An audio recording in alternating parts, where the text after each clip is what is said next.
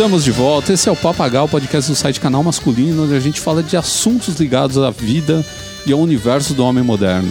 E nesse podcast em especial a gente vai falar de um assunto que é muito interessante para o homem moderno, é muito ligado à vida do homem que quer se aperfeiçoar, quer ser um cara melhor, quer ser um cara com mais conhecimento, que a Bárbara Duarte vai explicar agora. Se você quer expandir seus conhecimentos e quer ser daquelas pessoas que não tem medo de conversar sobre nenhum assunto, você vai gostar do nosso bloco O Homem Renascentista. Mas explica um pouco mais sobre o homem renascentista, o homem é, da renascença. Se você acha que você vai levar uma aula de história, até vai um pouquinho. Tosca, mas, mas vai. Tosca, bem tosca. Mas no final das contas você vai entender o que é ser um homem renascentista nos tempos atuais. Sabe aquele seu amigo que às vezes o cara chega na rodinha, ele tem assunto para tudo, ele domina. Mas não é conversa de boteco, não, hein? Não, a gente tá falando é de o coisa cara, séria. cara que domina um pouco de ciência, um pouco de arte, sabe? Aquele cara que pô, escreve bem, mas ao mesmo tempo ele entende pra caramba de tecnologia, vários campos de conhecimento ali que ele é, é bom naquilo, ele se dedica àquilo. Esse cara você pode falar que é um, um amigo seu, que é um homem renascentista. Então, esse é o assunto do nosso primeiro bloco, mas no segundo que a gente tem moda e ecologia. A gente vem aí do, do, consumo desenfreado, do fast fashion, do vamos comprar em, até morrer, vamos parcelar tudo no cartão de crédito. Mas será que a gente está fazendo a coisa certa? A gente está pensando no nosso planeta, no nosso bolso, no que vem aí pela frente. E esse, esse tanto de lixo que a gente gera, né? O tanto de coisa que a gente acaba encostando. Então a gente vai falar sobre isso, né? Sobre como é, tentar consumir de uma forma mais consciente, de pensar na moda de uma forma um pouco diferente do que vinha se pensando até então. Mais algumas algumas considerações sobre esse, esse assunto que a gente vai ver no final, que não é nem um pouco simples. Não, não é simples. Demanda de muito esforço de todo mundo, tanto das marcas quanto das pessoas que consomem, para a gente conseguir fazer algo melhor para o nosso planeta, né? Então, não é só de um lado ou de outro. Todo mundo tem que se mexer aí para tentar fazer com que a moda não seja tão prejudicial quanto ela vem sendo nos últimos anos, porque como ela é uma coisa global e uma coisa consumida em massa, né? ela é, deixa uma pegada de carbono muito grande, ela prejudica a natureza, ela precisa procurar meios mais sustentáveis para tentar a, ajudar esse nosso planeta a não perecer. Que bonito, perecer a palavra, perecer é, é bonito, ninguém usa mais hoje em dia. Gastando o português. É. Mas no nosso terceiro bloco, então, o que, é que a gente vai falar? Terceiro bloco, vamos falar sobre homens de respeito. Sim, faz um tempo, tempo que a gente né, não faz, que né? não falamos sobre isso e dessa vez quem será a nossa personalidade? Pô, um dos meus heróis de infância e de adolescência, meu herói até hoje, né? Que é ninguém menos do que Jacques Cousteau, que é uma personalidade que hoje não tem tanto destaque, ele faleceu em 97. E hoje acho que muita gente não conhece, as gerações mais novas, aí a molecada não, talvez não conheça ele, porque não tem mais programa na televisão como tinha nos anos 70 e 80 e até 90 né? Tinha os documentários que a gente achava na videolocadora, passava na TV e tudo mais. Mas foi um cara muito importante também, de novo falando de ecologia, né? De falando, falando de, da fauna marinha, falando do, do, dos oceanos tal. Ele trouxe uma, uma consciência ecológica muito grande para as pessoas. É, e o legado dele também, acho que na parte de produção, né? Produziu Sim. muitos documentários importantes que ganharam até Oscar, produziu séries de TV que aproximaram as pessoas, né? Do, do, fundo do mar, que era uma coisa que Sim, ninguém conhecia. Pioneiro nesse então. assunto, né? Logo depois a gente volta a ter leitura de e-mails, depois de resolvidos Oba! os problemas com o nosso feed aí, e o pessoal voltou a comentar tudo, porque os podcasts voltaram a chegar a todo mundo, ou pelo menos grande parte do nosso público. Estamos resolvendo esses probleminhas aos poucos. Lembrando a vocês, se vocês quiserem contribuir com a gente, podem entrar lá no padrim.com.br barra canal masculino e fazer sua doação lá tem várias modalidades para todos os bolsos. Você decide o que você, como você quer ajudar o canal masculino.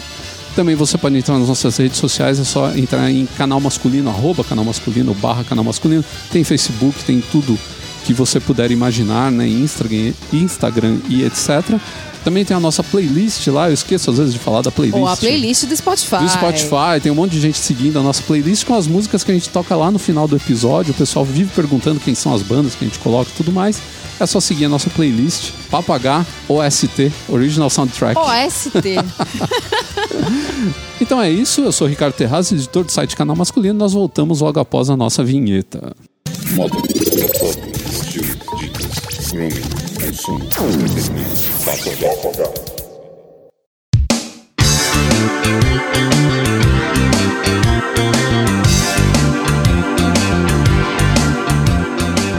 fala em homem da Renascença, acho que o importante, antes de tudo, é falar um pouco sobre a Renascença, né? Isso que a gente pode considerar que foi um movimento ali entre os anos de 1300 e 1600, mais ou menos, né? E que trouxe para nós alguns nomes muito conhecidos da arte e que se tornaram figuras históricas super importantes, né? Por, por ter se destacado principalmente na arte. Mas a gente falar, por exemplo, de Leonardo da Vinci, a gente vai falar de um cara que se destacou praticamente em tudo do que ele fez, né? Ele, fazia qualquer coisa. Ele era um cara multitalentoso, né? E parte da ideia do homem renascentista é essa, né? De ser um cara que se dedica a várias é, atividades, né? e que tenta ser bom em todas essas atividades, né? Se, se, desenvolver nessas atividades todas que ele faz. É aí que vem a dificuldade. É, porque, é porque é muito você difícil. precisa ser relativamente inteligente para conseguir é. fazer tudo isso. Na verdade, eu acho que hoje em dia só a pessoa tendo a boa vontade de falar assim, não, eu vou aprender mais coisas do que o meu universo uh, restrito né? Porque hoje as pessoas são muito restritas e principalmente as redes sociais, a internet, ela tá em vez dela abrir a mente das pessoas, ela tá transformando as pessoas cada vez mais em seres restritos. Porque o cara ele fica cada vez mais fechado naquele mundinho dele. Aí ele fica na bolha. Ele, ele faz uma bolha própria, né? Uhum. E, a, é, a 15, 20 anos atrás, eu acreditava no contrário. Eu falava, nossa, as pessoas vão ser muito mais, não, não vou dizer inteligentes, né? Mas as pessoas vão ser muito mais informadas sobre as coisas, porque elas vão ter acesso a várias fontes de informação diferentes e há vários assuntos diferentes, então todo mundo vai ter uma gama um pouco maior, né, um repertório um pouco maior de informações. Então, mas isso que você acreditava foi antes um do advento das redes sociais. Isso, né? eu era um otimista, né? Eu não era o cínico filho da puta que eu sou hoje. Pois é, porque se a gente for parar para pensar, a gente realmente tem esse universo todo de informação no nosso computador ou no celular, onde você quiser pesquisar, né? Onde for mais fácil para você.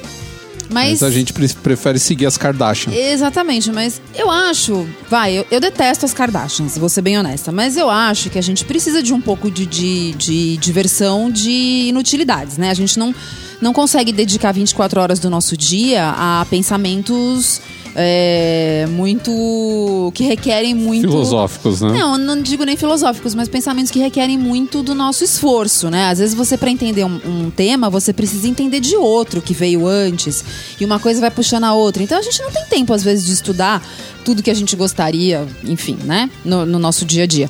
Mas, é, e a gente precisa também do, do do divertimento fútil e inútil. Mas o problema é que parece que o pessoal fica praticamente só no fútil inútil, né? É. E deixa o restante de lado, sendo que é uma coisa que, poxa, é tão fácil hoje você estudar, é tão fácil você pesquisar qualquer coisa, né? Antigamente aqui tem biblioteca, hoje não precisa mais. É, eu vi um comentário no Facebook esses dias, na verdade é algo que as pessoas estão replicando por aí, eu acho bem interessante porque eu acho que tem bem a ver com esse pensamento de homem renascentista. E que fique claro, né, quando a gente fala de homem renascentista, na Renascença só os homens tinham acesso né, à arte, esse tipo de coisa. Mas hoje é, seria a pessoa renascentista, uma uhum. mulher pode ter também esse perfil de ser multitarefas, né? De ser é, é, multidisciplinar. E o que o cara fala é o seguinte: para as pessoas pararem de seguir nas redes sociais, não parar, mas seguir menos celebridade, uhum. web celebridade, e seguir mais artista, artista plástico, essas coisas. Porque, e, e eu acho que é um argumento bem relevante a web celebridade faz você sentir inveja. O artista te inspira. Com certeza. Então, quando você segue um músico, você segue um pintor, você segue um ilustrador, você segue um escultor, qualquer coisa desse tipo, você vê as coisas e aquelas coisas te deixam bem. e você fala, poxa, será que eu sou capaz, né, de fazer alguma coisa? Não. E aí você de repente começa a correr atrás e você desenvolve um talento que talvez Sim, nem mas, fosse ainda explorado, né? Mas sempre que você vê alguma coisa muito bacana feita por uma pessoa, uma coisa é quando você vê um cara num carro esporte, porque aí você inveja ele. E outra coisa é quando você vê o cara compor uma boa música ou pintar um quadro bonito, quando aquilo te inspira. Mas não seria inveja branca? Não sei, essa história de inveja branca, tá bom. Sei lá. Inveja né? é inveja. É, eu nunca acreditei nesse papo. Eu, quando eu tenho inveja de alguma coisa, não, eu tenho mesmo. O pessoal fala de aí, inveja ué. branca é quando o cara fala assim, ele fica com inveja, mas o cara que ele tá com inveja é amigo, então ele não deseja o mal pra aquele cara do tipo, não, mas eu tomara acho que, que se ferre. Não é necessariamente desejar o mal, não, não. né? A inveja é só falar assim, pô. Eu também queria. Eu também queria um desse. Como seria é. legal? Então, mas é interessante isso, porque eu acho que o que ele fala é bastante verdade. Eu sigo bastante artista também na minha timeline do Instagram do, do Facebook. E realmente, quando eu vejo alguma coisa bem feita, bonita, um belo desenho, uma bela pintura, eu sigo muito o pessoal que faz lettering, né? Eu acho bem bacana, assim, a pessoa que tem habilidade com lettering, ilustrador e, e, muito músico também que eu sigo. Eu não fico com inveja, eu fico feliz pelo cara e fico feliz por eu poder estar tá vendo aquilo ou, ou tá ouvindo aquilo, né? É, eu acho que é mais ou menos isso mesmo. E quando você vê aquele cara que ele não produz nada e o cara tá viajando o mundo, não tem como você não sentir inveja. Porque você fala assim, pô, desgraçado. Fala, Poxa, esse cara aí não tem. Eu tô aqui me né, matando, não tem, né? Não tem habilidade alguma para nada, mas tá aí, né? Só porque, sei lá, teve as oportunidades certas ou teve o dinheiro suficiente, eu não sei. Ou é um 71 mesmo. Ou é um 71. Tem então, muitos. eu acho que esse é o grande problema das redes sociais hoje, né? Quando você segue pessoas que são genuinamente alguma coisa, um artista, um árduo leitor, um pintor, um músico, enfim, eh, não importa a, a área essas pessoas estão realmente produzindo aquilo que você está vendo. Aquilo é o trabalho delas, porque você pode ver. Você vai poder ver aquilo numa exposição, você vai poder comprar se você quiser, você vai ouvir aquela música. E a celebridade, você não sabe se aquilo ali é tudo produzido, aquilo tudo é, é, é filtro, aquilo tudo é fundo, fundo verde, entendeu? Ou seja, se não é uma bela de uma é, mentira, é uma então, cascata que o cara tá contando para você. Exatamente, eu acho que esse foi o problema, né? Como tudo, a gente tá, eu tava relembrando esses dias, é quando tudo começou, né? Os blogs de moda e tal. E como tudo, a coisa saturou. Porque o pessoal viu que, poxa, eu posso fazer um blog aí sem conteúdo decente algum, mas eu vou ser convidado para eventos, eu vou ganhar. Eu vou tomar champanhe, eu vou ganhar presente, pronto. E aí, esse é o grande problema das redes sociais, né? Elas, elas, elas culminaram tudo que veio caminhando desde o advento da internet, que teve de muito bom, e aí foi sendo distorcido e elas chegaram no que chegaram. Então, quer dizer, a gente tá numa época muito complicada, né? De saber o que é verdade e o que não é. É, e se você pegar esses caras da época da Renascença, eles tinham bem esse, esse perfil, né? Eles eram caras que se inspiravam, chama Renascença justamente porque é o renascimento da cultura clássica, né? Então, a gente teve aquela época de trevas que foi a Idade Média, uhum. quando a gente colocou... Uma maravilha do feudalismo. Sim, e aí sem discutir, sem discutir religião ou não, mas o problema foi que a gente colocou Deus acima de tudo de uma maneira que o homem ficou para escanteio. É, foi uma opressão muito grande, foi né? Uma opressão Esse foi o muito boa. O problema e... não era Deus, né? O problema é, era a forma como é a você forma... explorava Deus. Exato. Então era colocado de uma maneira que o homem ele estava sendo sempre punido. Uhum. Tudo que o homem fazia era sempre errado se é. não tivesse escrito na Bíblia Isso. e não fosse seguido de um jeito que era absurdamente é, literal. E ele ia pro né? inferno e quando ele, ele morresse. E, então era tudo assim, era sempre o homem estava sempre, sempre sendo punido. Acho que na realidade o maior problema dos tempos medievais, né, da Idade Média, foi o conhecimento na mão só da igreja. Sim. Né, as pessoas, a maior parte das pessoas nem sabiam ler e escrever. Então, você, você diminui né, a humanidade. Ele quer dizer, era a humanidade da Europa, né? Mas porque, na verdade, naquela época era basicamente o que existia de mais missas, civilizado, né? As missas eram rezadas em latim. Sim, porque sendo que as pessoas não sabiam. É. nada. É. É. Aí alguém perguntava o que, que o padre tá falando. O cara ah, falava, acho que ele sei, falou mas... bem-aventurados os queijeiros. Só quem assistia a vida de Brian vai saber. É verdade. É... Não, e a Renascença vem para combater tudo isso aí. É isso que é muito legal. É, dela, ela criou né? que o pessoal. É uma era de conhecimento, de estudo, de valorização da ciência. É, então ela criou o que o pessoal chamava de humanismo, quando o homem passa a ser o centro. É, o centro das atenções, sem esquecer Deus, é claro, nunca. Ao contrário, a igreja continuou tendo um papel muito importante na vida das pessoas, tanto que a gente tem aí o, o teto da Capela Sistina, que foi é, pintado por Michelangelo, um dos grandes nomes renascentistas, junto com Leonardo da Vinci, o Rafael e o Donatello, né, que formam as tartarugas ninja. Eles são quatro nomes da Renascença, mas você tem anteriores a ele ainda. Eles são a última, né? A parte que eles chamam de Cinquecento, né? Da Renascença que é dos 1500 aos 1600, mais ou menos, ou passando dos 1600. Então, eh, você tem três fases distintas, né, uhum. que, que alguns estudiosos... Era o trecento, trecento, quattrocento e cinquecento. Cinquecento, que é fácil, porque a gente lembra do carro, Do né? carro. que de renascentista não tem não nada. Não tem nada. Mas é, esses caras aí foram os caras que trabalharam nessa coisa de juntar ciência com arte, é, coisas que estavam presentes no dia a dia que eram acessíveis às pessoas e que trouxe conhecimento para elas. É, de uma e aí uma boa. das ideias, né, da história do Renascimento, que seria lá aquela antiguidade clássica, referência à antiguidade clássica, é porque eles julgavam que naquela época realmente as pessoas sabiam fazer arte, as pessoas sabiam o que estavam fazendo, diferente da Idade Média, que você teve toda aquele, todo aquele período, É. né? É, a gente tá tenebroso. a gente tá falando da época da cultura grega, né? Isso, a Onde- antiguidade clássica. Isso, Sim, com as suas é- esculturas perfeitas. esculturas. É. Né, a arte teve muito destaque nessa época. Tanto que uma das coisas que era mais valorizada na época do Renascimento era a escultura, porque a escultura era 3D. Então você conseguia admirar ela de qualquer ponto. Cada observador tinha uma perspectiva da obra diferente. Então ele podia ter sensações diferentes olhando para uma mesma obra, né? Então, se você olhasse pra bunda do Davi, você ia ver uma coisa, né? Você- né? Então, era- eram, eram perspectivas diferentes, né? E hoje é, a gente tem isso daí com o 3D, os óculos 3D. Oh, meu Deus, minha nossa. O homem renascentista moderno, né, dos dias atuais, que seriam os homens ou as mulheres ou qualquer pessoa, com toda essa vasta disponibilidade de informação, não tem gente, será, fazendo isso em algum lugar? Será que a gente não foca tanto no lado negativo e não, não tem gente por aí fazendo isso? Não, tem. Eu acho que o que acontece, na verdade, hoje é que a gente tem um problema só para administrar o nosso tempo. Então, sabe, o trabalho está cada vez mais longe, tanto que a gente está tentando trabalhar mais em casa ou em lo- locais mais próximos.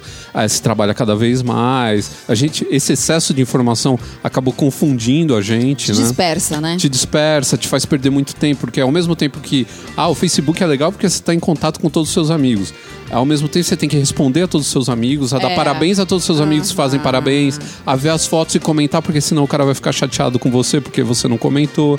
Então isso tudo cria no- na, na cultura moderna, né, no nosso modo de vida moderno, que faz com que a gente perca muito tempo com as coisas e não consiga se concentrar em coisas diferentes como, como era feito antigamente. Mas mesmo assim, hoje em dia, se você tentasse é, é sair da bolha, na verdade, é, é o importante. Então você sair daquele negócio de, ah, eu sou fulano de tal, eu trabalho com isso e no fim de semana eu leio quadrinhos e vou ver filme dos Vingadores, sabe? Então as pessoas estão meio que se fechando nesse mundo da, da, da fantasia.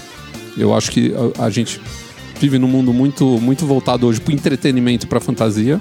E a gente se esquece um pouco de artes e de ciência. Por isso que a gente tem terraplanistas hoje em dia.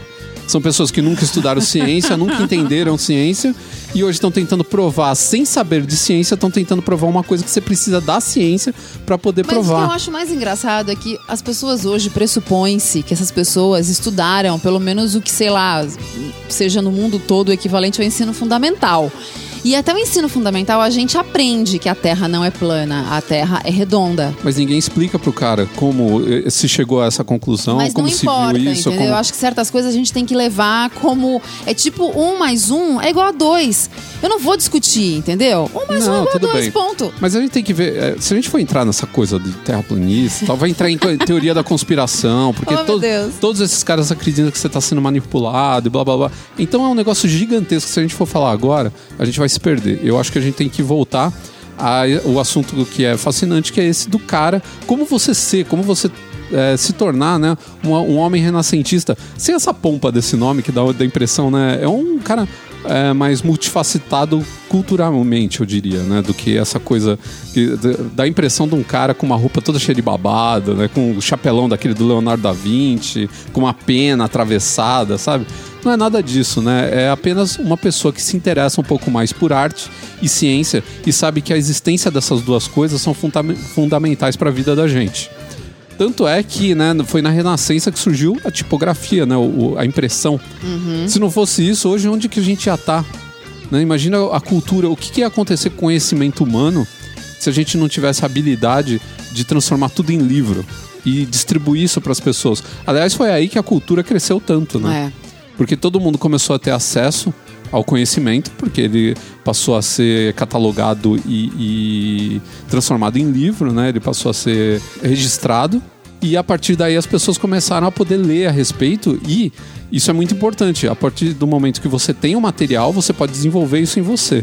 Então muita gente que não sabia que podia ser um cientista se transformou em cientista porque falou, pô, eu tô lendo aqui, sei lá, a respeito de refração da luz, eu tô entendendo isso e estão me vendo umas ideias malucas aqui na cabeça. Eu acho que eu vou começar a fazer experiências, a observar, elocubrar sobre o assunto e ver aonde eu chego. O Dalton, que foi o, o cara, por causa dele que foi dado o nome daltonismo, esse problema que, gente- que algumas pessoas têm de não enxergar certas cores, esse cara, estudando isso, ele chegou à te- teoria nuclear. Também é uma história complicada e interessante que a gente é que a gente sabia. tem que abordar num outro momento. Mas esse cara ele chegou à teoria nuclear é, estudando cores e tal, e ele foi indo, indo, indo até chegar nisso. Então, olha só que loucura que é né, o conhecimento humano e você se dedicar a uma área de conhecimento específica e atrás disso, tirar suas próprias conclusões e tudo mais, né? Então, eu acho que isso é fundamental. Eu acho que, de repente, essa coisa de você ser multidisciplinar e multi. é, é, ter vários conhecimentos e se dedicar a várias coisas, de repente pode despertar coisas em você, fazer com que essas coisas aflorem de tal maneira você descobrir que você tá no caminho errado na sua vida. Mas aí a gente acaba entrando num outro assunto que é muito que é muito complicado e tem muito a ver, eu acho, com a psicologia, que é a nossa capacidade de desapegar das coisas e de falar assim, bom, eu estudei durante sei lá quantos anos da minha vida tal área e eu tô descobrindo que eu sou muito melhor numa outra e aí eu vou para essa outra. E aí, isso, isso implica um monte de, de, de obstáculos no caminho Ah, e de dificuldades para você chegar nisso. Eu acho que tem um pouco desse problema também, às vezes. Claro, a gente tá falando aqui de uma forma geral, de você se interessar por outros assuntos que não sejam só aquele da bolha, né? Do Facebook, do Instagram e etc. Mas a gente tem uma dificuldade prática, eu acho que principalmente no Brasil, a gente tem um pensamento muito retrógrado das pessoas, de que, poxa. Ah, mas se eu investir tanto tempo da minha vida estudando X coisa, eu tenho que morrer fazendo isso. E não é por aí, né? Não. Ou então, tipo, sei lá, isso aqui, é, eu sou uma pessoa muito importante, com um título muito valorizado, e eu não posso me dedicar, por exemplo, a uma atividade menor que, sei lá, seja qualquer exemplo, vai. Mas um aeromodelismo. Não tô diminuindo o aeromodelismo, não é isso, mas uma pessoa extremamente importante que vai dedicar parte do tempo dela a esse hobby. Então, talvez a pessoa não ache que aquilo é digno, talvez para ela seja melhor e mais bonito socialmente jogar golfe. Então, a gente tem algumas bobagens, eu acho, que por mais que a gente às vezes não leve em consideração, é, elas atrapalham sim da gente desenvolver outros outros lados nossos de, né, de talento ou de É, mas eu- vontade de conhecer. Eu acho que até essas coisas meio assim que parecem um hobby, mas o aeromodelismo pode te le- levar a, a entender melhor física. Sim, Né? não, eu Então, acho que tudo é engenharia, importante. Eu né? falei, eu falei brincando assim, não é uma Sim. coisa que eu, que eu, que eu julgo que seja isso de maneira Sim, mas o, nenhuma. o conhecimento ele tá presente num monte de lugares e a ciência tá presente num monte de coisas que às vezes a gente não para pra pensar. Muita gente aprende, começa a aprender ciência por causa de ser geek e gostar muito de tecnologia. E aí No um nosso dia tempo era por causa do laboratório de química É. juvenil, Mas, que foi proibido. Tipo, um dia o cara vai tentar entender como funciona a bateria de lítio e aí ele vai começar a mexer com lítio, descobrir o. o- o- sabe, de repente, quando o cara vê, ele é quase um químico amador. Ah, é. Então tem essas, essas coisas malucas assim que a gente nunca espera e vão levando de uma coisa para outra. E o fato de você também ser uma pessoa é, com muito conhecimento de ciência e artes vai te abrindo também portas pelo fato de você conseguir conversar com as pessoas e com pessoas praticamente de qualquer nível. Porque você tem assunto. Porque a ciência e a arte Uhum. Isso- elas, isso, elas se aliás, aplicam em muita coisa. Por isso- exemplo, a moda. Então, quando a gente fala de moda aqui, a gente está falando de, também de química, a gente está falando um pouco de engenharia, porque a roupa ela tem um pouco de engenharia também, ela tem um pouco de física junto nela também. Ela tem muito de arte, porque os próprios criadores, quando ele- eles criam a roupa, eles usam muito de combinação de cor, de, de estética, de é, composição, além de também fazer referência aos grandes mestres da arte. Então, os- às vezes eles vão buscar inspiração ah, no Art Deco, no Art Nouveau, na Renascença mesmo, no período vitoriano, para fazer as roupas que a gente usa hoje em dia. Então eles pegam um detalhezinho daqui, outro detalhe dali, um material que foi usado naquela época, um tecido que foi usado naquela época e criam uma nova tendência ou até uma, uma refazem uma tendência antiga para os dias de hoje. Então você vê como a- a- esses ramos de, de, de conhecimento, né? Essas áreas de conhecimento, elas estão presentes em tudo. E é interessante também como a gente às vezes não pensa, mas pessoas é, que a gente tem até como ídolos de hoje em dia são homens que podem ser considerados homens renascentistas. Eu vi um exemplo bem interessante, o George Lucas, que é um cara que além de manjar de cinema, né, ter criado toda a, a trilogia e de- depois foi se desdobrando né, do Star Wars, ele também entende de música e entende de astronomia. Então, de repente, esses conhecimentos dele levaram ele a fazer trabalhos melhores no cinema. Tanto que você pensar astronomia tá intimamente ligado ao fato do cara gostar de ficção científica também, de estar tá ligado a astros e tudo mais, e criar o universo do Star Wars com tantas informações, né? Ele cita no primeiro filme mesmo, eles falam de supernova, eles falam de sistemas estelares, né? De, de planetas, de luas, né? Então você vê que se o cara não tem esse conhecimento, ele não consegue nem desenvolver esse assunto para criar todo esse universo, né? Um personagem fictício que a gente pode falar também é o Sherlock Holmes. Sherlock Holmes se interessava por ciência e se interessava por música. Tantas outras coisas, né? Matemática e etc. Mas como cultivar esse tipo de cultura hoje em dia? Ouvir podcasts? Não, claro, ouvir, ouvir podcasts é bom. Se você variar temas, então, eu acho muito bom. Exatamente, mas eu acho que. Posso, posso dar um exemplo baseado em mim? Posso? Pode. Eu sempre gostei muito de ler. Mas uhum. os meus últimos anos, é, os últimos anos da minha vida, os, os, bons últimos anos, eu deixei esse hábito de lado. Por conta justamente da falta de tempo. Ah, os livros estão muito caros. Ah, onde é que eu vou colocar mais um livro que eu não tenho onde pôr? E eu não tinha o Kindle porque eu achava que era um dinheiro jogado fora que eu não ia me adaptar. E aí o tempo foi passando e assim, e realmente às vezes eu falava, nossa, que vergonha, faz um tempão que eu não leio nada, eu sempre gostei tanto de ler. E aí, com a história de é, voltar a estudar para vestibular, isso acaba te obrigando, obviamente, a ler algumas obras que são chatésimas, né? Uhum. Mas é, isso fez com que eu descobrisse que existem canais no YouTube muito legal de pessoas que fazem resenhas muito sérias de vários livros diferentes, de estilos diferentes, e que te fazem falar, poxa, puta, eu vou ler isso aí, porque isso aí que esse cara tá falando é muito legal. Poxa, ele falou de um jeito desse livro que me deu vontade de ler. E aí, obviamente, que voltar a estudar me fez correr atrás de outras coisas que eram coisas que antes eu não sabia, ou que eu já tinha estudado há mil anos atrás e não lembrava. Mas é claro que nem todo mundo vai ter o saco de voltar lá atrás e ficar estudando matéria de ensino médio, né? Porque, uhum. vamos falar a verdade, é um porre. Então eu acho que algumas formas de você tentar é, manter essa vontade de conhecer coisas novas e de explorar outras áreas que não seja que você já tá lá careca de saber, é você tentar seguir pessoas ou assistir coisas que falam desses outros universos. Porque isso, quando você assiste um documentário bem feito, quando você vê um vídeo legal no YouTube, não, né, dessas bobagens aí, tipo os, esses rapazes que tomam banho de Nutella, né? Isso. Quando você vê pessoas realmente falando de uma forma empolgada de alguma coisa, é, ressaltando características que são boas de alguma coisa, isso faz com que você tenha vontade de correr uhum. atrás também. Só que eu acho que a gente precisa de um pouco de incentivo. E é isso que talvez o Instagram das celebridades não faça com a gente. Porque eles não estão lá para passar cultura pra não, gente. Não, eles não passam nada, na verdade. Né? Então, então eu acho que falta. Eu acho que uma coisa que, assim, para mim, é, e é, é, uma novidade porque há muitos anos a gente tinha muito hábito de ir bastante em museu e a gente também parou com isso. Uhum. Por conta do, da falta de tempo e da correria dos últimos tempos, né? E aí, por causa também de ter voltado a estudar, eu comecei a ficar mais atenta com o que, está rolando. Porque uma coisa é você estudar para um vestibular. Mas outra coisa é você ver a obra daquele artista que você está estudando para o vestibular numa exposição. E São Paulo te dá tantas oportunidades de você conhecer tanta coisa legal. E o mais bacana é que aí eu fui descobrir que quase todos os museus em São Paulo têm um dia gratuito. Uhum. Então nem tem aquela desculpa de falar assim: ah, mas eu não tenho grana para ir, sabe? Tá muito caro. Porque realmente é caro. Às vezes você não tem aquele dinheiro disponível uhum. na hora.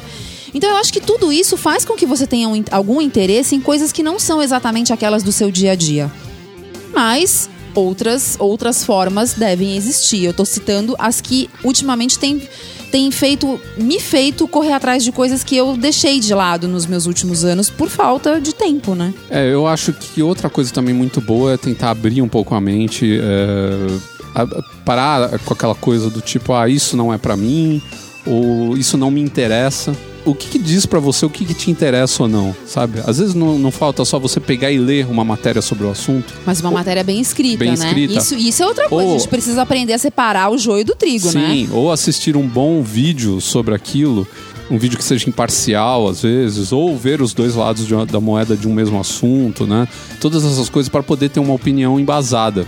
Então eu acho que um grande problema hoje em dia é que muita gente fala, ah, eu não gosto disso. Mas você não gosta disso, mas você já foi atrás desse assunto, uhum. ou já viu quais são a, as faces desse, desse mesmo, dessa mesma é, ciência, se de repente não tem uma coisa aí que possa te interessar também. E outra coisa, não seja atraído por ci falsas ciências ou ciências fáceis. aquela ciência que você aprende, mas não é bem uma ciência, é uma pseudociência e você aprende justamente porque você sabe que é uma pseudociência. E aí algumas pessoas podem ficar chateadas comigo, mas eu vou dizer aqui, por exemplo, a astrologia. É uma pseudociência, é fácil. Você lê um livrinho de 50 páginas, você já está dando palestra. A verdade é assunto essa. é controverso. Mas a verdade é essa, porque é baseado em nada. É baseado em nada. Então, eu acho que a gen- é o que eu falei pra você lá no começo. crença. Eu acho que a gente tem que ter o nosso lado de escapismo. A gente, a gente não, não tem nada de errado com isso. Ok. A gente não precisa exercer atividades o dia todo que sejam intelectuais. Mas eu acho que a gente também precisa entender quando algumas coisas realmente não estão dentro da ciência. Você está utilizando aquilo como a sua hora de lazer, porque você acha interessante, porque você acha legal. Por exemplo, eu acho o tarô uma coisa bacana. Mas eu não posso levar a sério que o tarô tá. Não. que aquelas cartas estão aparecendo pra mim. Uma coisa eu acho é você utilizar isso como um hobby. É você falar, nossa, são lindos, existem alguns tarôs incríveis, desenhados por artistas super famosos e tal. Eu acho que é válido. Mas é só isso. É uma distração. Ponto. Eu acho que a gente tem realmente algumas coisas assim que você pode levar como, como uma, que nem você falou, uma distração, um hobbyzinho. E outras coisas que você pode até ter como hobby, mas de repente é, se aprofundar bem mais e transformar isso numa coisa útil, né? Eu acho que aguçar a curiosidade também é uma coisa muito, muito interessante. Né? E eu acho que o pessoal eh, que, é, que tem muito disso é o pessoal que é, é ligado em, em ficção científica, esse tipo de coisa, que geralmente são programas né, ou livros que aguçam muito a, a, a nossa curiosidade. Então você começa a ler sobre assuntos às vezes e você começa a achar aquilo tão incrível que você começa a se aprofundar. Um exemplo muito bom é muita gente que é fã de Tolkien foi aprender linguística. Uh, boa sorte. Não, não, tem cara formado, Difícil. tem cara É, escrevendo é um livro. assunto difícil. Tem cara escrevendo Bom, livro. tanto é verdade que eu fui descobrir que linguística é a segunda, a segunda carreira mais procurada dentro do curso de letras na USP. O que pra mim era uma coisa que eu achava que ninguém queria estudar linguística. Tá aí, ó. Você pode ser um cara, um homem renascentista sem nem sair tanto do seu universo aí, da sua É, bolha. Não, com certeza. Eu acho que o que interessa é a gente estar o tempo inteiro estudando e a gente não parar. Porque se a gente parar nos dias de hoje, aí a coisa vai ficar feia pro nosso lado.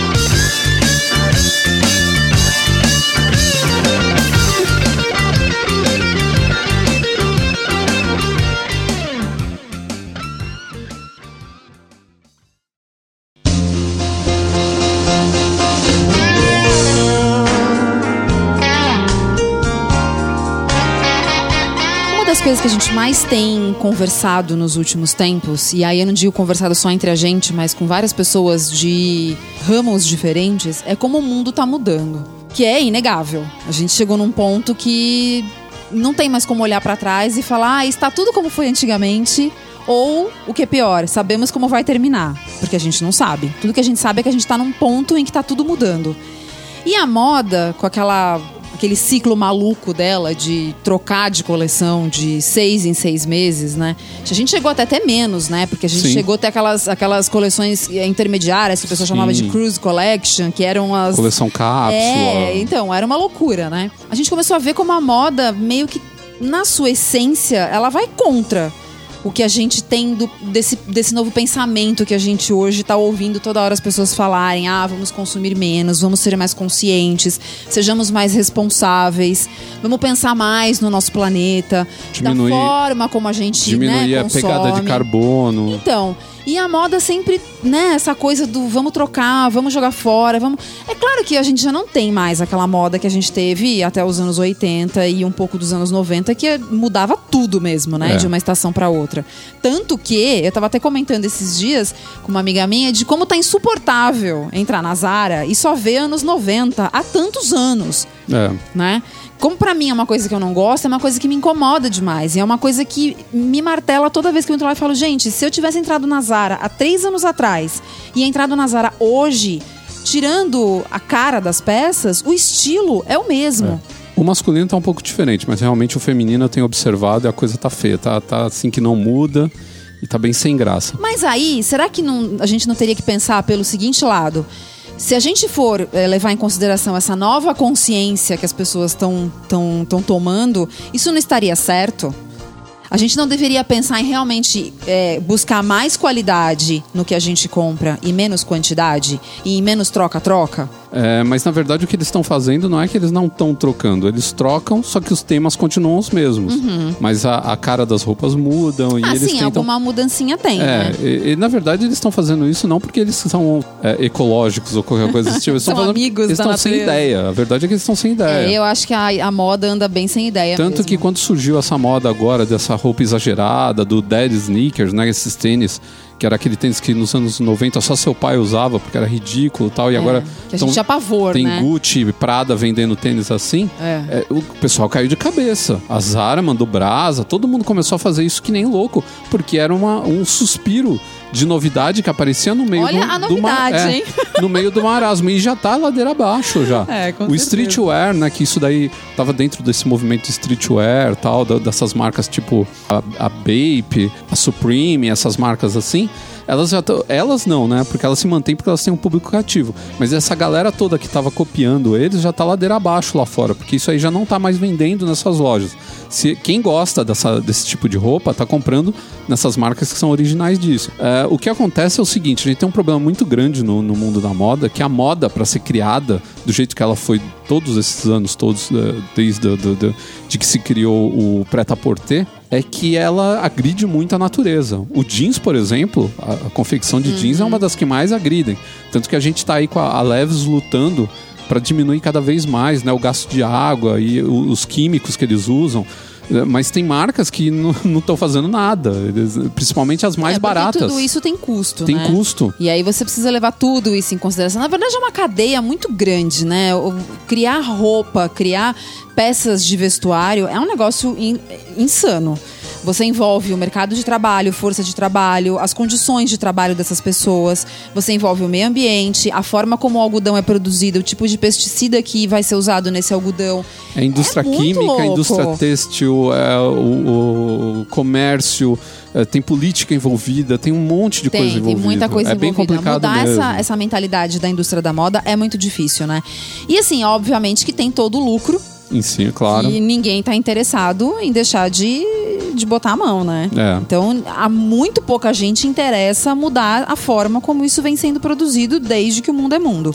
E a gente tem um problema também que a roupa orgânica, que seria a roupa legal de se usar, porque é feita com algodão orgânico, não agride a natureza, não tem resíduo, não maltrata animal, nem nada disso, né? E tem a roupa vegana também. Ela é mais cara para ser produzida. Então, você tem É, você começa a ter um problema aí de acesso das camadas mais pobres a esse tipo de roupa. Sim, e se você. Ou você é rico para comprar esse tipo de roupa, e aí você vai lá e compra, beleza, mas aí é uma parcela pequena da sociedade. Ou se você é pobre, você tem que trabalhar mais para comprar esse tipo de roupa e aí você aumenta a sua pegada de carbono e aí você não tá destruindo a natureza com a roupa, mas você tá destruindo com o seu excesso de trabalho. Porque quanto mais tempo a gente fica sentado no computador, mais energia elétrica a gente gasta. Nos Estados Unidos, isso é usina de carvão, queimando carvão o dia inteiro. É engraçado isso, né? Você começa a falar de um problema e quando você vê, você já tá começando a puxar outros problemas Claro. que vão vindo atrelados. É aquele negócio, né, meu? Você tira a pecinha dali de baixo, o resto desmorona. Sim, carro elétrico é lindo, mas o dia que for descartar todas essas baterias no futuro, É. com essa química toda e tal, onde que vai jogar isso daí? Esse é o grande problema, acho que, da humanidade, né? A gente cobre a cabeça e descobre a bunda. Exatamente, né? Eu tava ouvindo esses dias um atual pensador aí falando uma coisa que eu acho que ele, ele tinha bastante razão sobre o veganismo. Ele tava falando, gente, eu acho incrível. Eu acho que. Só que eu acho que todo mundo tem o direito de, de comer e de pensar o que bem entende. Vivemos em uma democracia. Então você quer ser vegano, parabéns pra você. É muito legal, eu aplaudo. Mas é, você não vai resolver o problema, os grandes problemas da humanidade. Você pode ajudar a atenuar, mas resolver você não vai resolver, porque existe uma, existem bilhões de pessoas consumindo ainda a carne, Sim. consumindo tudo aquilo que você julga que tá errado e que pode estar errado na forma de se produzir. Uhum. Mas quer dizer, eu acho que é mais uma questão às vezes da nossa consciência, da gente dormir melhor, sabe? Sim, muito. De falar, olha, eu tô fazendo a minha parte. Sim, muito desses movimentos é uma questão de ética, não é só questão Sim. de, de, É. proteger a natureza e tudo mais. É o cara não se sentir bem com, com o fato dele estar tá matando e tudo mais. É. Mas é, se a gente voltar para a indústria da moda, tem hoje né, marcas veganas e eles se esforçam ao máximo para não, não ter o, o sofrimento animal e não agredir a natureza. Mas por outro lado, a gente tem o problema, uma questão que a gente já colocou aqui, que é o problema do couro, por exemplo. O couro vegano ele não dura nada. Então, na verdade, quando você compra uma roupa de couro aquele, vegano. Aquele, vamos, vamos explicar, né? Você está falando daquele que é o PU, que a gente vê na, na etiqueta. PU, né? Isso, porque. Que não... na verdade é o poliuretano. É, porque na verdade o que, que eles prezam é só que não morreu um, um animal para fazer aquele, aquela peça de roupa Sim. ou aquele sapato. Não, assim, vamos aplaudir, mas a gente tem outro problema que é feito de petróleo. É, então morreu uma foquinha. Ou uma é, baleia. Então, esse, esse é o problema, né? Enquanto não se encontrar uma solução que realmente solucione toda a cadeia, a gente resolve um problema criando outro. É. A gente tem uma porção de paliativos aí que a gente é. vai distribuindo é. e vai tentando se sentir bem com nós mesmos, com a humanidade. Não, é, acho que é a mesma questão da alimentação, né? A gente pode tentar trocar algumas coisas que a gente come que são nocivas à nossa saúde por outras melhores. Mas a gente vai realmente conseguir comer 100% saudável? Como? A gente tem, é. a gente tem controle da origem da, da, do que a gente consome. Você sabe de onde veio aquele, aquele pé de alface que você compra no mercado, no hortifruti, na feira? Você não sabe. Você não sabe como aquilo foi feito. Ah, mas vamos comprar orgânico. No Brasil, o orgânico não tem controle. Então, quer dizer, você também tem que ter muita confiança de que aquele cara que está te vendendo aquele orgânico é orgânico de verdade. Porque uhum. a gente uhum. sabe que já foi pego aí gente que era mentira. Sim, ele é, tem então, o, a gente vive, conseguir gente controlar vive uma isso é difícil. época muito difícil de conseguir, sabe, dar conta de todos esses essas necessidades que a gente acordou de que a gente precisa ter. A gente precisa exigir que a indústria da moda seja mais consciente. A gente precisa exigir que a indústria da beleza seja mais consciente. Que nem teste em animal. Teste em animal, tem muita gente que não faz ideia do que é isso. Ah, como é que é feito teste em animal? Ah, não sei, mas se não testar em animal, eu não sei se o produto é bom a gente acorda para algumas coisas e entende que isso não é mais necessário, que isso ficou lá no passado. Isso pode ser um, um, método ainda barato, mas que a indústria precisa rever isso porque o consumidor não quer mais. Ela quer que seja testado em alguma coisa mais moderna e que você não, não maltrate os bichinhos que não tem nada a ver com o pato. Mas, por outro lado, a gente tem essas questões de conflito, do tipo, vou usar o couro falso, o PU. Só que aí o PU, além dele ter poluído na hora de ser confeccionado, porque ele veio de um, de um, de um material que já é poluente por si só, você ainda tem o problema de que ele não dura. Então você compra, você usa dois anos, ele descasca. Uhum. Você vai lá e joga fora. E aí você compra outro. Então, quer dizer, de novo, olha lá, ó o conflito. A gente está falando da gente consumir menos pra gente diminuir esse exagero Exato, mas aí você jogando vai lixo no, no Mas na... aí você vai consumir mais porque é PU. Então, se você, ao passo que se você tivesse comprado a jaqueta de couro já logo lá atrás, você teria a mesma jaqueta de couro por 10 anos. Sim. Não, eu, mais. Eu fui vítima disso. Eu comprei duas jaquetas que eram de, de couro sintético. Falei, ah, não, isso daí é tudo história, vou comprar jaqueta bonita pra caramba tal. A Bárbara é, é Nossa, testemunha. Foi revoltante. Elas duraram dois anos, porque três um anos. Elas simplesmente descascaram, descascaram inteiras. inteiras. Sozinhas, no cabide. É, aí eu fui lá e comprei uma jaqueta de couro decente, de uma marca boa, e ela tá há cinco anos parecendo que ela acabou de sair da fábrica. Ela tá zeradaça. Então, eu tenho uma da Zara, que é o o monstro mor da humanidade, da, humanidade. da né? Eu tenho uma da Zara que é de couro de verdade, que eu comprei daqui a pouco já faz quase 10 anos. E ela tá aí ainda, igualzinha. Então, então tem essas questões que a gente Ai, tem. Que... É muito difícil, né? Ao mesmo tempo, eu não me sinto bem em saber que um animal sofreu pra Sim, poder ter essa jaqueta. Então, e, e, esse é o grande problema. Por exemplo, na indústria da beleza, né? Hoje a gente já tem muita gente que tá entrando numas de falar assim: vou ver as marcas que testam em animais e não compro nunca mais dessas marcas. Acho uma atitude muito legal. Mas, por exemplo, eu que trabalho com isso, como que eu não testo um produto novo? Sim, porque as pessoas você fala com todo mundo. As pessoas estão me perguntando, ah, esse produto novo é bacana? Você usou? O que, que você achou?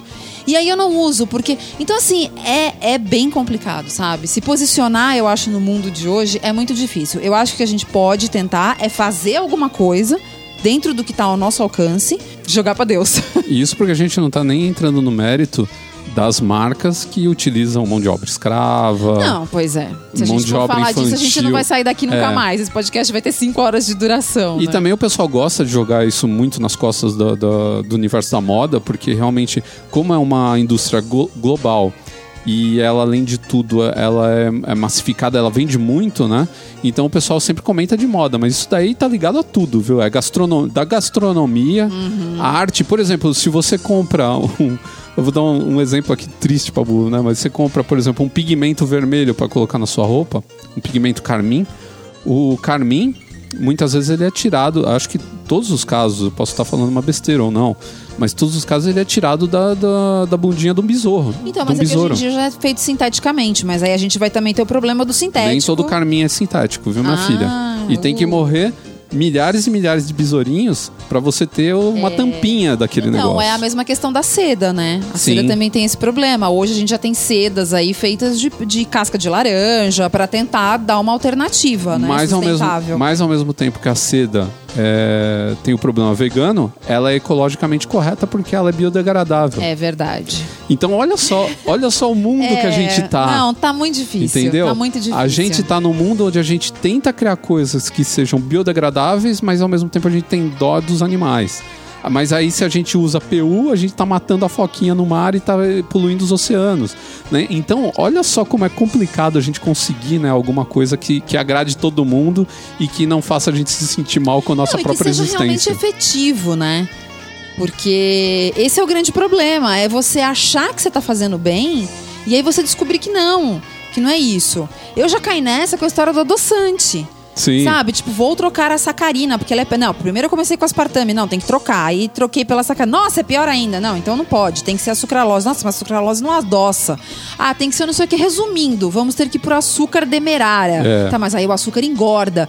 O que, que a É gente mais caro. faz? Não, ele nem é tão mais caro. Dá pra comprar. Esse- essa parte não é o problema. Mas ele engorda. E aí, como é que a gente faz? É. É, é, né? é a, muito gente, a gente complicado. vive um dilema muito grande entre a gente tentar ser correto e, e fazer o. E não é, não é só o politicamente correto, é ser correto mesmo. Nos anos de- 80 ninguém comia ovo, né? Ah, ovo faz mal, É. ovo aumenta seu Ah, colesterol, ovo você, a ovo não, come ovo que é bom. É. né? Então é, é- é realmente e isso está mudando, né? Essa- esse exemplo do ovo é muito bom. Porque isso muda muito também, né? A gente descobre lá na frente, sei lá, de repente um cara vai descobrir que o PU, na verdade, é a melhor opção, porque. Sei, lá, por quê, né? Ou de Mas um dia vai acabar, porque o dia que o petróleo acabar, É, o PU. tem essa também, né? E ou então, sei lá, o cara descobre um- um- uma bactéria que come PU e aí pra nós a melhor alternativa vai ser, PU porque tem essa bactéria que você solta lá e destrói tudo, né? Mas eu- achei bem interessante essa solução que os caras encontraram do couro vegetal, que é feito com o resto da uva que é usada pra vinho, né? Então Eu também achei bem interessante, mas Bem eu queria ver, né? Porque não é uma coisa que você encontra à venda por aí, né? Eu queria ver mesmo coisas fabricadas com esse, com esse couro e queria saber como é a durabilidade disso.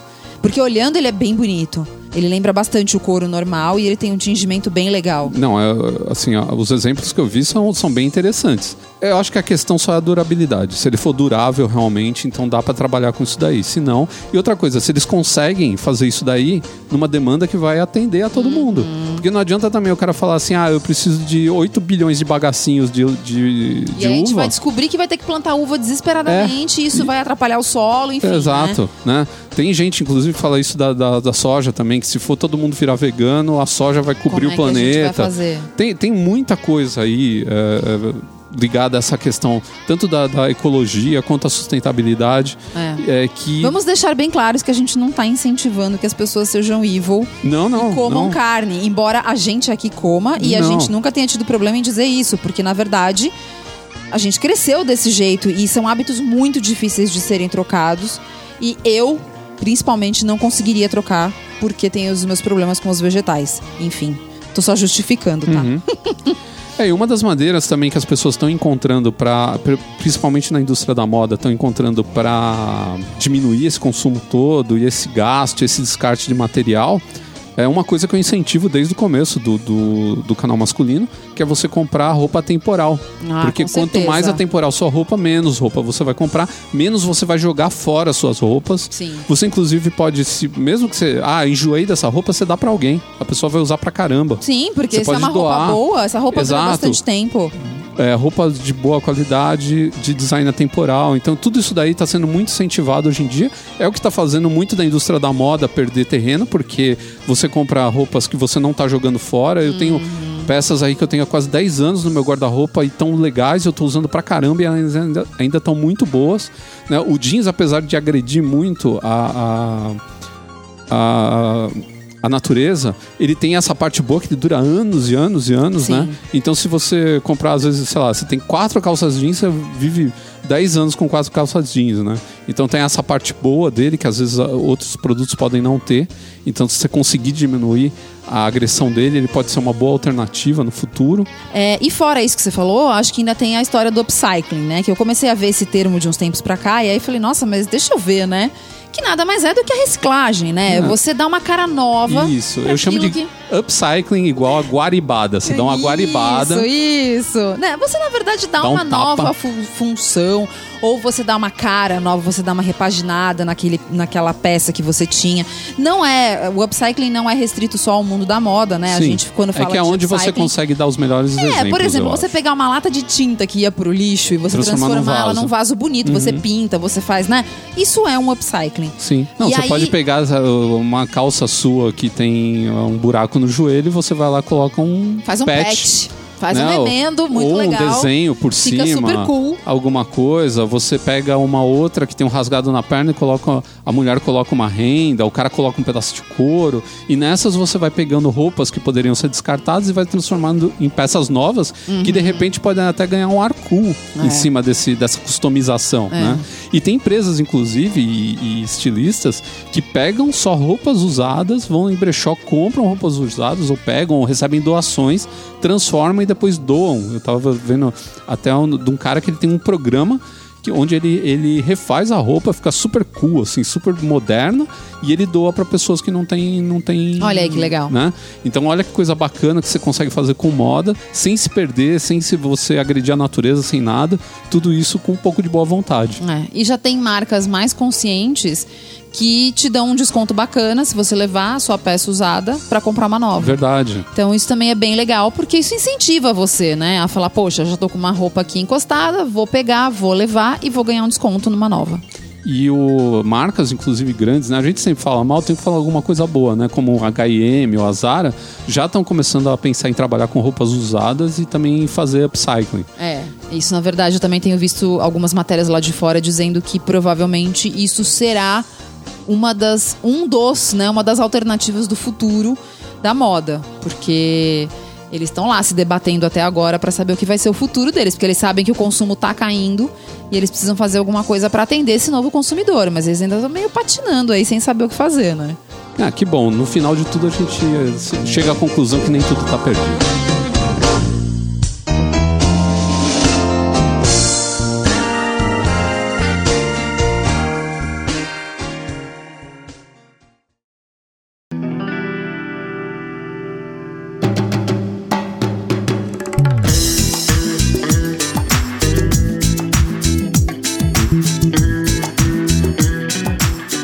Anos 70 e 80, pouca gente passou batido, já custou.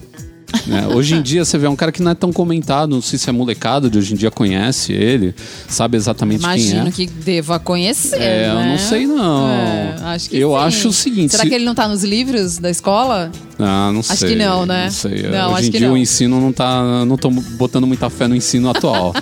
Mas o, fato é que é, ele é uma pessoa que teve muito constante na vida de quem viveu nessa época. E acho que É. a partir dos anos 60, porque ele é uma das primeiras pessoas assim que acho que causou alguma consciência ecológica nos outros. Porque os documentários dele foram, acho que, uma grande arma para conscientizar as pessoas do que estava sendo feito com os oceanos. E a partir do momento que você conhece também melhor a vida marinha, você tem mais afeição por ela, né? Sim. É, uma das coisas que eu acho que é importante é a gente manter sempre a- a- as nossas gerações mais jovens em contato com a natureza, mesmo que seja por documentários, alguma coisa assim, porque você se importa mais, muito mais com o que você vê e muito menos com o que você não vê, né?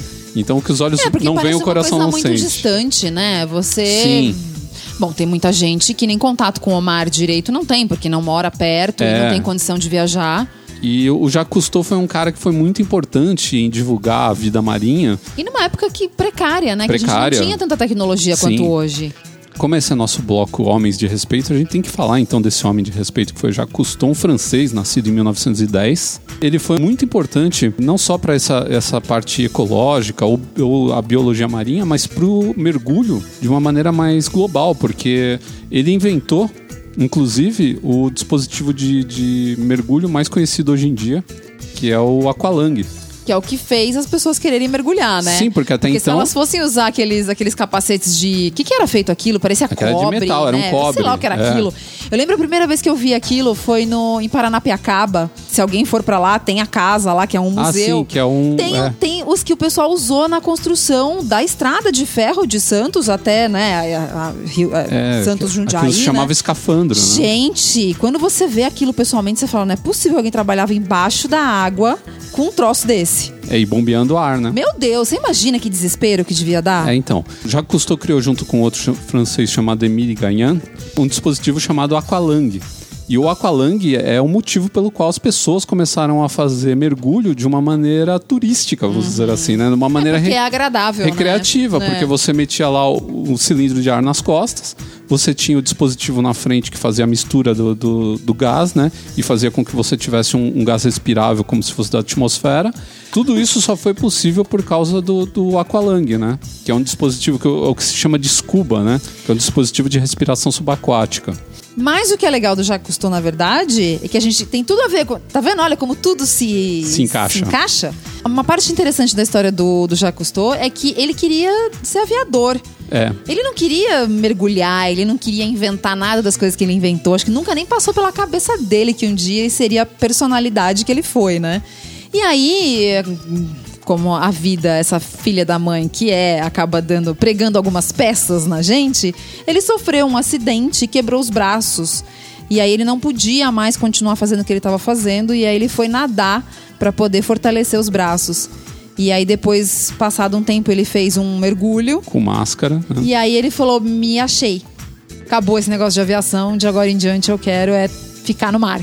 É, então ele trocou o céu pelo mar, né? Pois é. E você vê como ele era um homem renascentista. Né? Porque ele, exatamente. ele tinha um- uma formação, aí o cara foi pra outra, e disso ele partiu pra biologia marinha, e disso ele partiu pra pra desenhar é, instrumentos de mergulho, Uhum. que aí você já tem que misturar engenharia, você tem que misturar ciência, um monte de coisa. Poxa, ele fez vários documentários e séries interessantes sobre Sim, o mar. Sim, a partir do momento que ele fez a primeira, que eu acho que foi ainda nos anos 50, que ganhou Oscar, inclusive. É, eu sei que ele tem dois Oscars, têm- né? Ele tem dois Oscars. É o primeiro que ele fez um- um- uma gravação, acho que de 15 minutos, assim, é um mini documentário de 15 minutos que impressionou as pessoas pra caramba, porque até então as pessoas não viam como era o fundo do mar, ninguém sabia.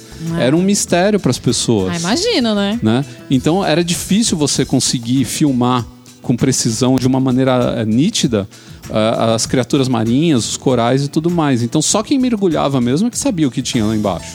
Então a partir daí as pessoas começam a se interessar pela vida marinha.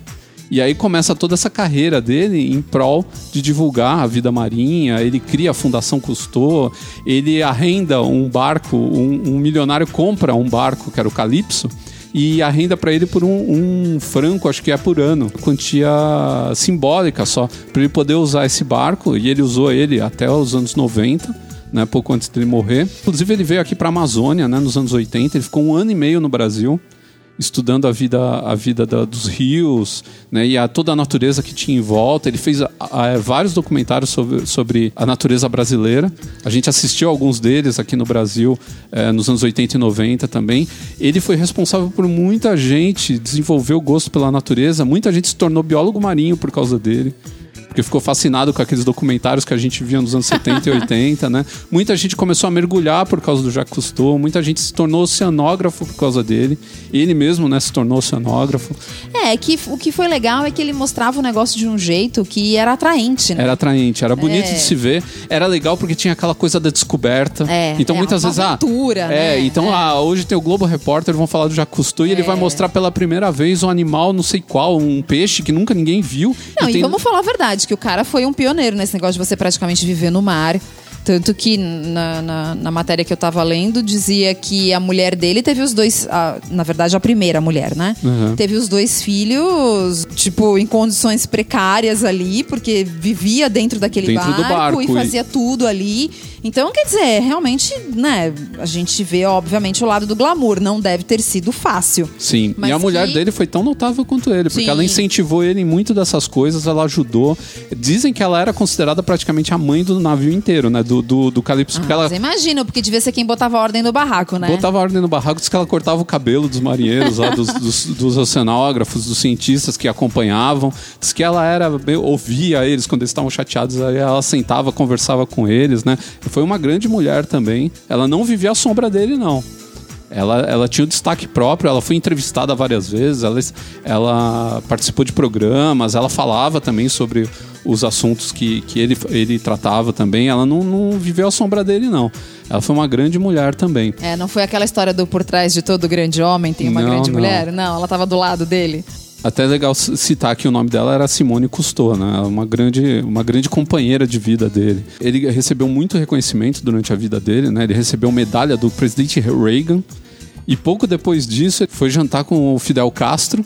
E aí você fala assim, pô, o cara um dia tava com o Reagan, outro dia tava com o Fidel, qual que era a ideologia dele? Meu, a ide- ideologia dele era a melhor possível. Ele foi jantar com o Fidel, ele queria convencer Fidel Castro a soltar 80 presos políticos que na, na época estavam lá detidos pelo, pelo regime do Fidel. né? Então o cara tinha uma boa intenção, em todos os momentos ali ele tinha uma boa intenção de fazer algo bacana. Inclusive ele brigou com o filho, eh, já no final da, da vida dele, ele teve uma briga com o filho, porque o filho queria fazer um resort chamado Cousteau, tipo um parque aquático, um negócio assim. Ele não achava legal essa ideia. Ele É. tinha as ideologias é dele, né? complicado, né? Então, é um cara que hoje em dia se fala, eu acho que se fala muito pouco dele. Nos anos 80 e 90 a É, gente tinha ele como um lembro- herói. É, eu me lembro que nos anos 80, eu vira e mexe, eu, eu me lembro de ver mesmo, que nem você falou, né? Sim. O Globo Repórter de hoje. Não, o Jacques Cousteau, ele era fantástico e falava o tempo todo do cara. fazendo, fazendo um paralelo assim, o Jacques Cousteau foi para o mundo marinho e para essa coisa mais é, natureza, mais ecológica. Ele foi o que o Carl Sagan foi para a conquista espacial, para a ciência, para astronomia, que fez nascer na gente essa vontade de entender melhor isso daí, admirar tanto essas informações todas, assim, a gente adquirir um pouco mais dessas informações, mas quanto proteger esse habitat, né, proteger a natureza como um todo. É que essas pessoas, elas têm o dom de traduzir em miúdos, né? Pra gente que é leigo, tudo aquilo que elas estudam, né? É, então. Eles falam de uma forma como se aquilo tudo fosse muito simples, né? Então, ah, mergulhar é muito fácil, viver no barco é muito fácil, é tudo muito tranquilo. A gente sabe que não é, mas eles falam de uma forma como se parecesse que sim, né?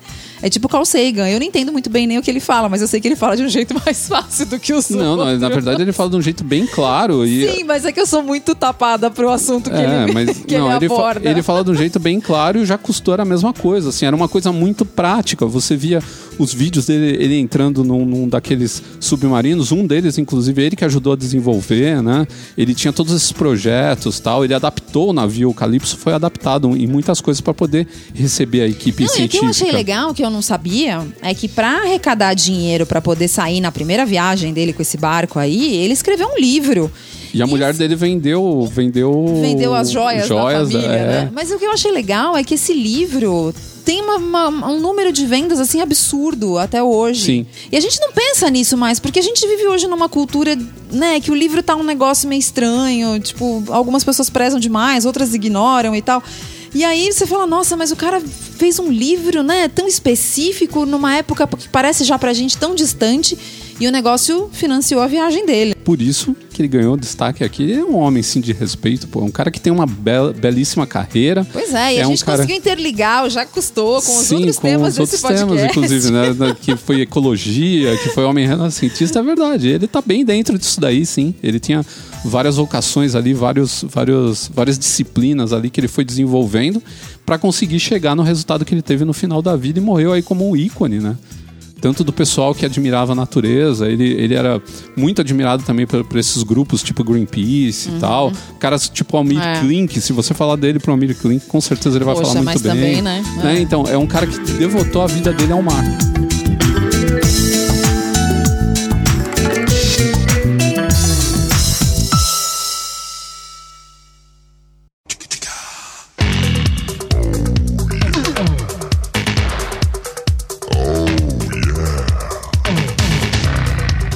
Voltamos com a nossa leitura de e-mails e recados e comentáriozinhos que são feitos nas nossas redes sociais. Elas tiraram uma pausa, né, nos últimos Fizeram episódios. uma pausa porque a gente tava com problema no nosso feed, vou falar sobre isso também.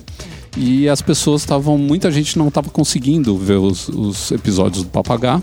Então reduziu pra caramba o número de comentários por conta disso, né? Porque isso daí foi reduzido drasticamente, não foi tipo, caiu 10 pessoas, caíram milhares de pessoas que ficaram sem conseguir receber a atualização que devem estar recebendo agora, se tudo deu certo. Eu acredito que sim. Mas o importante é a gente divulgar aqui que se as pessoas quiserem falar com a gente, eles têm que entrar em contato por qual e-mail? papoh@canalmasculino.com.br. Também tem as nossas redes sociais, Facebook, Instagram e etc, que é Arroba canal masculino. Exatamente. Então dá para você entrar em todos esses meios aí, o próprio site, né, o canalmasculino.com.br. Você pode deixar sua, o seu comentário lá na publicação do podcast ou então usar o nosso formulário de contato para mandar o seu recadinho pra gente. Não, isso, vou- posso falar uma coisa aqui que eu Pode tô falar. achando, tô achando é, singular. Uhum. Eu tenho recebido muita mensagem direta no Instagram de ouvintes nossos do, do, do Sim, eu também Papagá. recebo bastante. E o pessoal faz comentário, tipo, olha, acabei de ouvir, muito legal, isso e aquilo, manda sugestão de pauta. E outras pessoas, assim, já estão virando amigos, já estão falando sobre moda, sobre o que, que é mais legal, vamos comprar essa bota, vamos comprar aquela outra bota. E aí partimos para assuntos mais profundos da existência do ser. E eu tô achando isso um barato, porque eu nunca imaginei que as pessoas iam ficar conversando comigo por mensagem direta no Instagram de gente que tá me seguindo por conta do podcast. Sim, eu também tenho conversado com muita gente pelo É um Instagram. barato, né? É. É, algumas é um pessoas. de, de, de mídias, né? Isso, algumas pessoas também lá no, no Twitter. É interessante como o Twitter ainda tem força aqui na, nas- nessa. O, o meio de podcast ainda. O pessoal se comunica muito por Twitter. ah, né? engraçado, O pessoal né? Comigo já não rola. É, Ninguém fala não. comigo por tudo. Fazem lá o podcast Friday, sabe? Na sexta-feira, indicar um podcast. Ah. Ainda bastante gente faz isso. Muita gente indica o Papagaio. Eu fico super feliz com essas, Opa! Essas indicações aqui. Agradecer o pessoal que manda os recadinhos eh, falando que está ajudando no padrinho. O Marcelo Lorenzini foi um deles aqui, mandou Opa, um obrigada, recado Marcelo. avisando que estava contribuindo no padrinho. Aliás, entre lá no nosso padrinho, padrinho.com.br barra canal masculino, faça lá sua contribuição. Tem tudo para todos os tipos de bolso lá e você, se puder ajudar a gente, a gente fica muito agradecido porque eh, manter essa, essa mega estrutura que é o canal masculino, com podcast, vídeo, site e redes sociais, etc., não é fácil. Então, toda ajuda possível sempre é muito bem-vinda. A gente sempre pede para dar cinco estrelinhas lá na, iTunes- na Por iTunes Store. favor, né? E eh, fazer comentários, se você quiser deixar um comentáriozinho lá. Um dos comentários aqui que foi deixado por Edu Passeri foi ótimo canal. A Bárbara tem a melhor risada da podosfera Ah, mundial. Muito obrigada. Pautas muito boas, vai deixar saudade. Amiguinhos, não matem o podcast antes do podcast morrer. Só porque teve um problema no feed não, Não quer dizer que a gente morreu, a gente tá aqui. Isso, não morreu o podcast. Se o, o canal tá vivo e tudo mais, muito raramente a gente mataria o podcast assim do nada. Oh, meu e a gente Deus. avisaria antes e tal. Então o que aconteceu foi que teve problema no feed. A gente ficou aí dois meses com o, o feed. Problemas técnicos. Sim, eu fiquei mexendo quase toda noite, eu mexia nisso tal, para ver qual era a melhor solução. Eu acabei tendo que alterar o feed. Então, é, quem recebe pelo iTunes e assina direto pelo iTunes não, não notou diferença. O que acontece é que algumas pessoas vão ficar sem receber até o, o aplicativo se tocar de que o, o feed voltou a funcionar. Então isso demora às vezes um tempinho, tal. Algumas pessoas vão ficar sem receber por um tempo, mas a hora que voltar já volta tudo e com os programas retroativos também listados ali. É, o Mas que vamos acontece? simplificar tudo isso? Hum. Eu acho que é óbvio que tem gente que é muito mais prático por feed, por aplicativo e o caramba. Mas, gente, entra lá no site. O podcast tá lá. Lá Sim, é se você garantido, é. www.canalmasculino.com.br. Vai lá na abinha podcasts, vai estar tudo lá. Sim, se você tá achando que tá acontecendo alguma coisa, entra lá que com certeza vai ter atualização. Inclusive, falando do site, né, a gente tem aqui um comentário do Franco. Eu acho que o Franco já mandou ah, comentários anteriores pra gente. É um comentário bem interessante, eu gostaria que a Bárbara lesse. Olá, amigos, tudo bem? Ouvindo sobre o tema padrões de beleza, resolvi expor minha escolha. Fiz algo que é bem raro para homens hoje em dia, principalmente para homens heterossexuais. Uh. Fiz micropigmentação de sobrancelha. Olha. Olha. Sou um homem bem tranquilo, confiante e seguro de minhas escolhas. Aprendi muito com os senhores a me vestir, grooming, estilo, caimento, comportamento, cultura, etc. Opa! Recebo constantes elogios por ser muito charmoso, Olha. elegante, agradável, etc. Mas confesso que Ele há tem uma tempos... autoestima boa. Ah, uma opa, é assim boa. que tem que ser. Mas confesso que há tempos minha estima não havia sofrido uma pancada assim. Mas sei que foi fruto de minha escolha. Me cuido sempre buscando não ultrapassar as barreiras do desnecessário. Pensei por uns seis meses antes de fazer isso, mas achava que minha sobrancelha realmente tinha pouco cabelo e realmente tinha. Ou seja, não tinha, né? Mas por frequentar ambientes bem machistas, como futebol com amigos, etc., foi foda. Mas me conheço e sei que vou superar isso. O que vocês acham nesse caso? Ultrapassei o limite do aceitável para um homem? Grande abraço. É que essa Poxa, coisa do ah, aceitável ela é muito. Eu acho que perguntar isso pra gente, assim, é, eu, eu vou, eu vou ser honesta que de uns tempos pra cá eu tenho ouvido. Porque tudo começa lá atrás, quando a gente começou a trabalhar com esse mundo de blog e tal. E o mundo da moda, a gente sabe, né? Sempre foi muito famoso por ser um meio que tem muito gay, Sim. né? E a gente acabou. a gente- Não que antes a gente não conhecesse homossexuais, mas a gente, obviamente, passou a ter muito mais contato, né? Com essas pessoas quando a gente começou a trabalhar com Sim, moda sim. do que a gente tinha antes, né? E aí, vir perguntar esse tipo de coisa pra gente, chovendo molhado, porque eu acho que tudo é aceitável. Eu acho que sim. A gente, a gente tem Eu acho- regra imposta pra tudo, não posso fazer isso, não posso fazer aquilo. Não, você faz o que faz você se Não, sentir bem. e eu acho que. É, então, eu acho que o importante é você se sentir bem com você mesmo. E é aquilo que a gente fala, muitas vezes a gente já falou isso, né? Que muitas vezes a gozação é inveja. Né? O Luiz Não até. é inveja branca, é É. inveja de verdade. O Luiz até exemp- exemplificou bem quando a gente falou no, no, no último podcast, a gente falou que é, o pessoal ti- tinha, tinha muita, muito preconceito com o lance da depilação. Aí o cara falava assim, mas dói. Né? Quer dizer, o cara ficava tá tirando um barato, mas começou a ficar, É. fica- E aí a gente teve uma resposta que a gente nunca faz isso, vou, vou fazer. Resposta de um outro é, ouvinte do podcast pro Franco, né? Que ele se identificou como amigão de todo mundo. Ele falou, cara. Só se joga e faz o que quiser pra se experimentar. Conhece-te a ti mesmo e filtra tuas amizades naturalmente, descobrindo que são pelo modo como se é tratado. Muito bom. Não tem nada pra superar, porque tu não perdeu nada. Ao contrário, vai ficando calejado que isso não é problema, mas te faz entender melhor a importância de se sentir bem. Começa dentro da gente, como uma fruta que você que vai ficar mais doce e madura e essa transformação acontece primeiro na alma. Você viu que teve todo um, Nossa, meu, né? meu, que loucura. Esse aí podia ser poeta, hein? Lembre-se quem quer que leia que o ódio que, que você gera é o ódio que volta pra você. Portanto, se você se sentir intoxicado pelo machismo ao redor e cansado das piadas tóxicas, precisa criar vínculos que permitam se reeducar a partir de uma nova forma de diálogo e que apele ao menos para o bom senso nas questões que antes eram tratadas sem censura para estereótipos e preconceitos. Sucesso total. Uma salva de palmas pro olha amigão aqui. de todo mundo. Amigão de todo mundo. Porque o amigão de todo mundo, além de poeta, ele é uma pessoa incrivelmente de mente aberta e correto e de bom senso. Tá vendo? Falou tudo. Ó, tem aqui também o comentário do Vitor. Victor, na verdade. Olá, Ricardo e Bárbara. Bem, Olá. pelos comentários já vi que não é só eu que estou tendo problema com o feed de vocês. Vim comentar sobre a série Atypical. Foi falado que era sobre um psicopata. Não se, se confundiram. A gente se confundiu mesmo. Não era Atypical, a série que a gente estava falando. Era aquela The End of the Fucking World, acho que é. Eu que citei a série, o erro foi meu.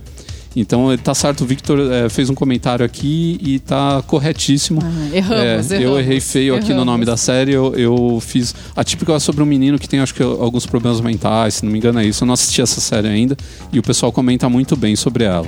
Bom, acho que por essa edição tá bom de comentários e leituras aqui no nosso, no nosso podcast. É, se tiver mais alguma, você pode crer que a gente vai ler na próxima edição. Né? A gente tem que juntar um bolinho para fazer uma coisa bem, bem mais é, volumosa, mais né? volumosa, né? Interessante Então, e tal. tivemos um mas- milhão de comentários. É, que muita gente também mandou há poucos dias atrás aí, então não vou ler agora, vou deixar para ler no próximo, na próxima edição. Mas a gente comenta de todo mundo, a gente procura ler é, os comentários de todo mundo o máximo possível, porque a gente sabe o quanto isso contribui para a gente melhorar o podcast. E também é, é legal, né, ter esse contato com os nossos ouvintes. Podem continuar sendo os meus amigos por mensagem direta lá no Instagram, arroba Bárbara Duarte. E tem o canal masculino também que vocês conhecem, é só entrar no canal masculino lá, mandar suas mensagens. A gente tá lá pro que der e vier.